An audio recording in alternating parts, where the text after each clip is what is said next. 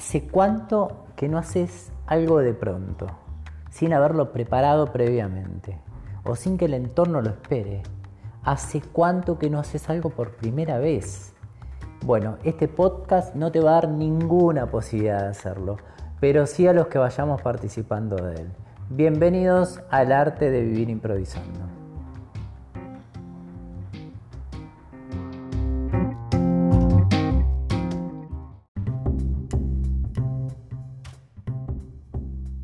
Bienvenidos a un nuevo episodio de este podcast, el número 8 ya. Estamos muy felices, la verdad, y como siempre muy agradecido a todos los que siguen escuchando y comparten lo que hacemos. Pero ahora sí, vayamos al episodio de hoy. Las palabras no son solo el resultado de la laringe que vibra o de unas neuronas que procesan y de un cerebro que ordena.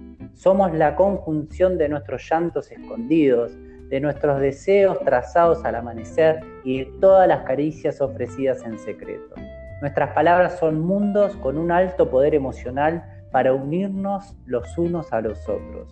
Por eso digo que a las palabras no se las lleva el viento. Con nosotros, Néstor Datas. ¿Cómo estás? Hola, hola, ¿cómo va, Ariel? Muy bien, muy contento, un gustazo estar acá. Nervioso un poco porque estaba como manejando la ansiedad. Escuché eh, los otros episodios del podcast cuando me invitaste. Así que generé como, como esa ¿viste, tensión. Supongo que vos sabrás de lo que hablo, esto de salir al escenario, con ese nerviosismo. Me causa gracia porque estoy en el sillón de mi casa, todo esto como muy cómodo, ¿viste? muy tranquilo en medias, pero con una ansiedad así como si estuviera por salir al escenario. Así que con esa vibra. cuando estás por salir al escenario, es hasta el momento en que salís al escenario. Y ya estás en el escenario, así que ahora te pido que, disfrutes y, que la pasemos bien los dos. Arranco con la primera pregunta, ¿te parece bien, Néstor? Vamos nomás, dale. La primera es, ¿cuántas veces te permitís sentir y en base a eso hacer lo que necesitas?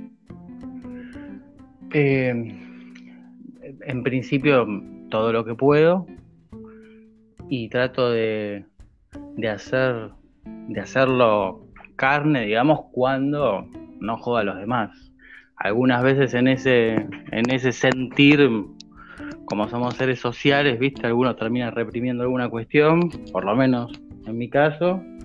Así que intento darle rienda suelta cuando, cuando es viable, digamos, por el simple hecho de ser un ser social. Así que lo máximo que puedo.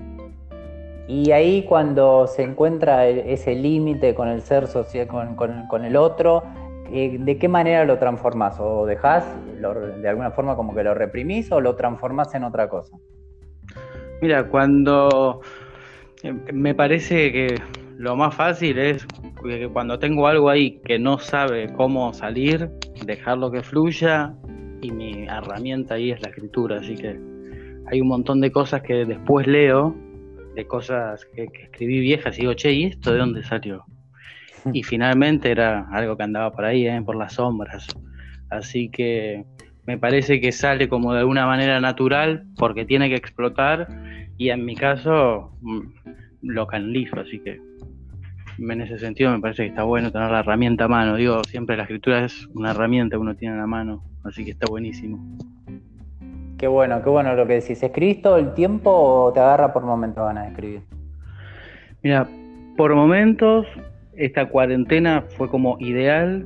Yo siempre me llama la atención que, bueno, laburo todo el año como la mayoría de la gente que, que labura por suerte. Y mis fechas así, cuando escritos manuscritos más viejos, son todas en enero y febrero. O sea, casualmente estoy de vacaciones en esos momentos del año. Así que ahora, de estar mucho tiempo en casa, como que le pude dar rienda suelta. Eh, y, depende de los momentos de la vida que esté transitando. A veces sí me ha pasado esto, despertarme a las 3 de la mañana, tener que anotar algo, que por supuesto al otro día no entiendo qué quise decir, pero viste cuando decís, tengo que tener algo malo para escribir, sí en algunos momentos me ha pasado. Así que sí, intento, intento. No, trato de que no pase ningún día. Y si no tengo, eh, si no lo puedo definir el escrito en ese momento, tiro las ideas que en algún momento levantaré y trataré de darle forma. Eso, eso seguro. Creo que sí, que escribo todos los días. Bueno, Néstor, te voy a, hacer la segunda pregunta. ¿Cuándo fue la última vez que hiciste algo por primera vez? Bueno, me causa gracia porque hoy que grabamos, que sabía que iba a hablar con vos, hoy fue, hoy a la mañana, hace casi un rato diría yo, eh, hice algo por primera vez. Te cuento porque tiene que ver con esto. Eh, mira, por primera vez publicaron algunos escritos en una revista literaria, ¿viste? Eh, lo vi y te me encantó. Bueno, y ahí está, este aquí, el hecho que hice por primera vez. Empecé a compartir más o menos de forma masiva, digamos, tampoco tanto, digamos, el, escrito y la publicación, a gente conocida, alguna gente que no conozco, ¿viste? Y vos sabés que en esto de hacer algo por primera vez experimenté como esa culpa, si querés, de, bueno, voy a, voy a molestar a la gente que, no me conoce y no sé qué, y viste como... Pero me parece que, que siempre hay en, esas, en las primeras veces algo de eso, ese momento donde definís y decís, ah, mando a enviar, fue, en este caso, ¿no? Te mandás a la pile de una, y después, cuando terminé de hacerlo, que me, me empezaron a contestar en masa también, eh, me sentí aliviado. Dije, bueno, es compartir poesía, ¿eh? Eh, que, circule la palabra, que para eso estamos. Así que ahí me volvió un poco la, la tranquilidad, digamos. Qué, qué, qué piola, Néstor, lo que decís. Bueno, ahora igual de alguna forma estuviste contándonos un poco, pero quiero que nos cuentes quién sos y qué haces en el mundo del arte, sin pensarlo demasiado, con las primeras palabras que, se te vayan viniendo. Yo sé quién sos, o por lo menos te conozco a través de lo que haces, pero me gustaría que el que nos está escuchando te conozca un poco más. ¿Quién es Néstor Datas? Bueno, a ver, me, parece definirme por lo que hago también. y me parece que primero soy, soy maestro de escuela, soy profe de primaria, soy bibliotecario también. Eh, y esto digo que me define un poco porque laburo con, los pibes o elijo laburar con la niñez, me conecta de una manera maravillosa con un momento en donde fui muy feliz y, desde donde traigo una mochila. Eh, y en relación al arte, en principio, a mí, cuando alguna vez me dijeron artista o poeta, siempre me, me definió otro, ¿no?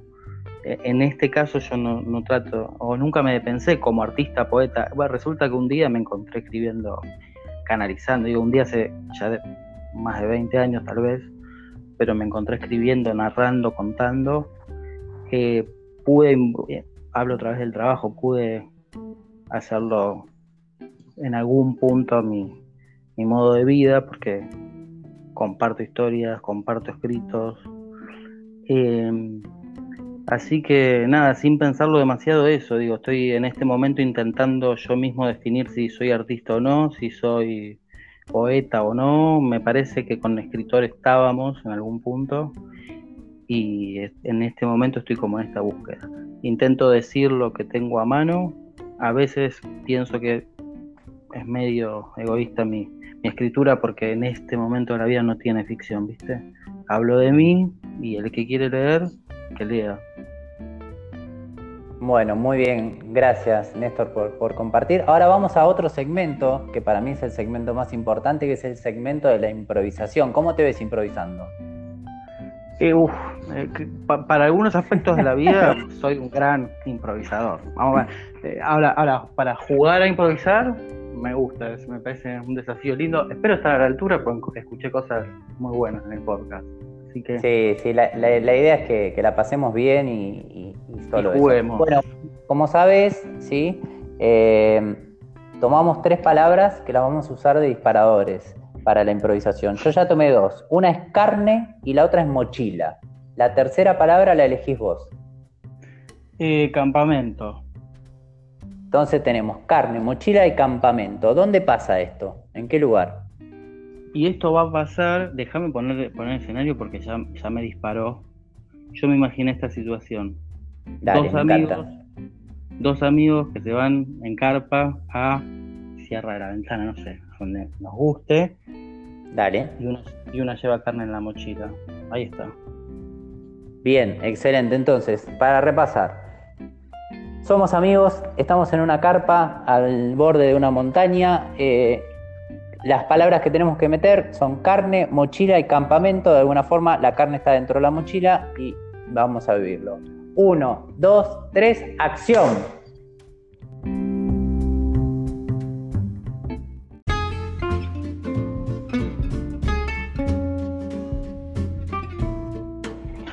Uy, Ariel, se puso horrible el tiempo. Ah, ¿Vos decís que yo, se la banca la, la carpa esta? ¿Y llueve? ah, yo tengo una fiaca, pero tan feo está. Ah, no me puedo Y levantar estoy- todavía. Estoy abriendo acá el cierre y no sé, está todo medio negro. A ver. Uh, wow, está re negro. Ah, ¿viste? ¿Viste? Tremendo, pero ¿por qué yo te dije que no hagamos campamento acá? Porque, ¿por, por qué no fuimos más cerca de la ciudad? De última nos podíamos ir. Ahora estamos en el medio de, de la sierra. O sea, no sé.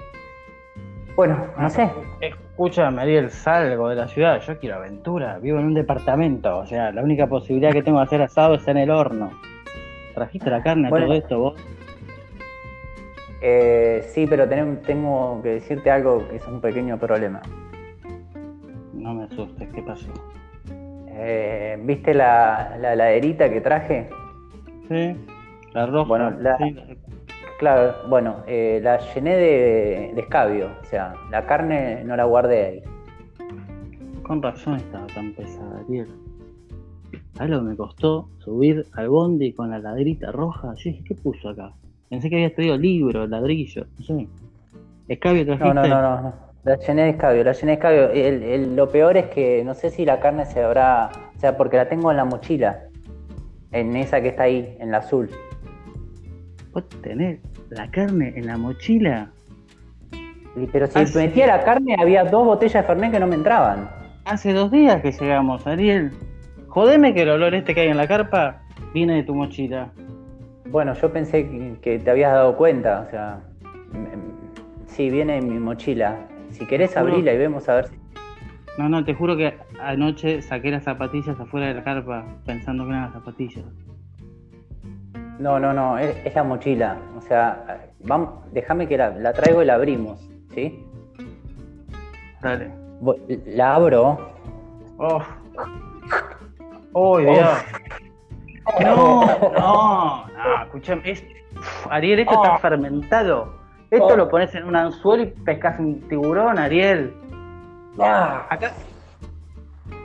Acá matamos. No tenemos. Mu- Murió una vaca por esto. No, no, no se puede haber echado a perder de esta manera esta carne. Está tremendo, pero tremendo. Escuchame una cosa, aquí que no tenemos para comer, porque fue todo lo que traje. tenemos, no tenemos para comer. Se larga a llover en cualquier momento. Íbamos a prender un fuego. No tenemos carne. Tenemos que cerrar la carpa porque va a empezar a llover en cualquier momento. Y este olor, ¿quién se lo banca? Eso que se viene allá, ¿no, no, no- no es un tornado eso? Ay, Dios. Esto es, es, puta es, es, es. Esto me pasa por Es- salir del departamento. ¿Te das cuenta? Yo te dije que vayamos a la ciudad, vos hinchando las pelotas con que vivís en un departamento. Podría- pero tenía pileta el, el- el- el hotel que te dije. Bueno, ¿Y ahora escuchame una cosa. Hagamos una cosa. Yo quería aventura. Agarré de una punta al sobretecho de la carpa. Yo la agarro de otro. Y hacemos parapente. Dale, que nos levante el tornado. Agarrá. Agarrá. Y con la, Vamos. Pará, pará, pará, la carne, con la carne, ¿qué hacemos? ¿La dejamos? Y la carne. Te pido por favor que la dejes. Te pido por Bueno. favor. Se viene Agarrá bien. Agarrá. Dale. ¿Listo? Dale, dale. Dale. Dale, que se viene. ¡Ahí viene! ¡Se viene!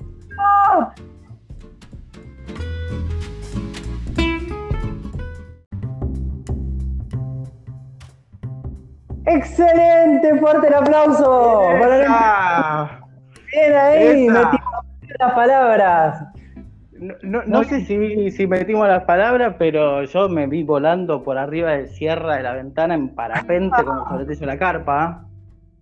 Excelente. ¿Cómo la pasaste? ¿Te, te divirtió? Eh, mirá, tuve la, la posibilidad de estar ahí.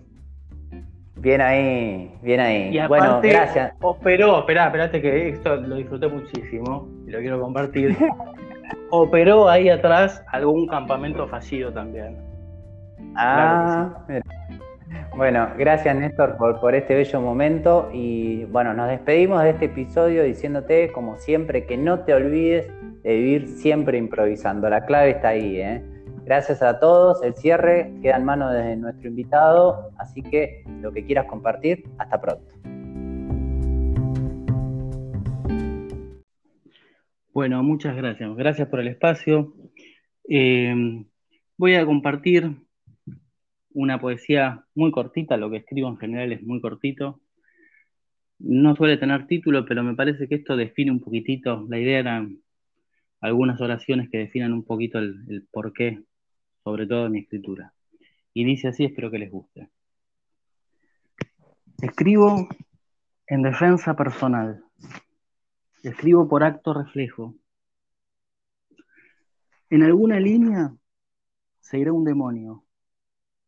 En alguna línea perderé una simpatía. Alguna palabra será mecha. Alguna palabra explotará cerca. Alguna palabra será esquirla. Y alguna palabra dará en el blanco. Eso es todo. Muchísimas gracias. Espero que les haya gustado este episodio y gracias Ariel otra vez por la invitación.